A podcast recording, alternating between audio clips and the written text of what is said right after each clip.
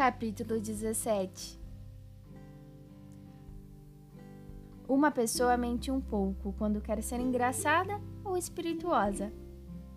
Não fui muito honesto quando falei dos acendedores de lampiões e corro o risco de dar uma falsa ideia de nosso planeta aos que não conhecem. As pessoas ocupam muito pouco espaço na Terra. Se os 7 bilhões de habitantes que a povoam ficassem de pé e bem juntos, como numa manifestação, caberiam facilmente numa praça de uns mil quilômetros quadrados. A humanidade inteira caberia na menor ilha do Pacífico.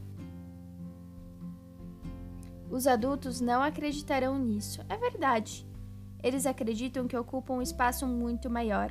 Acham que são tão importantes quanto os baobás, mas é só fazer o cálculo, já que adoram números. Mas não percam tempo com essa questão. Confie em mim.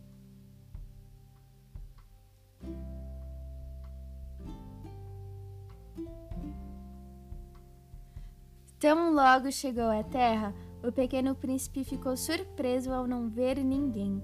Ficou com medo de ter se enganado de planeta quando um anel da cor da lua se mexeu na areia. Boa noite!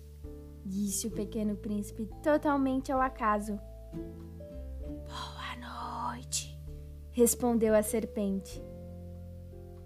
Em que planeta eu caí? Na Terra e na África, respondeu a serpente. Ah, e não há ninguém na Terra? Aqui é o deserto. Não há gente nos desertos. A terra é grande, disse a serpente. O pequeno príncipe sentou-se numa pedra e ergueu os olhos para o céu. Eu me pergunto se as estrelas estão todas acesas para que cada um possa um dia encontrar a sua. Veja meu planeta, está exatamente em cima de nós. Mas quão distante ele está?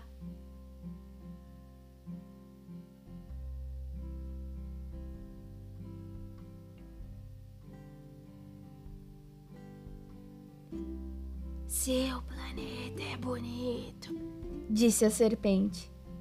O que você veio fazer aqui? Tive problemas com uma flor, disse o pequeno príncipe. Ah! exclamou a serpente. E ficaram mudos. Onde estão os homens? perguntou de novo o pequeno príncipe.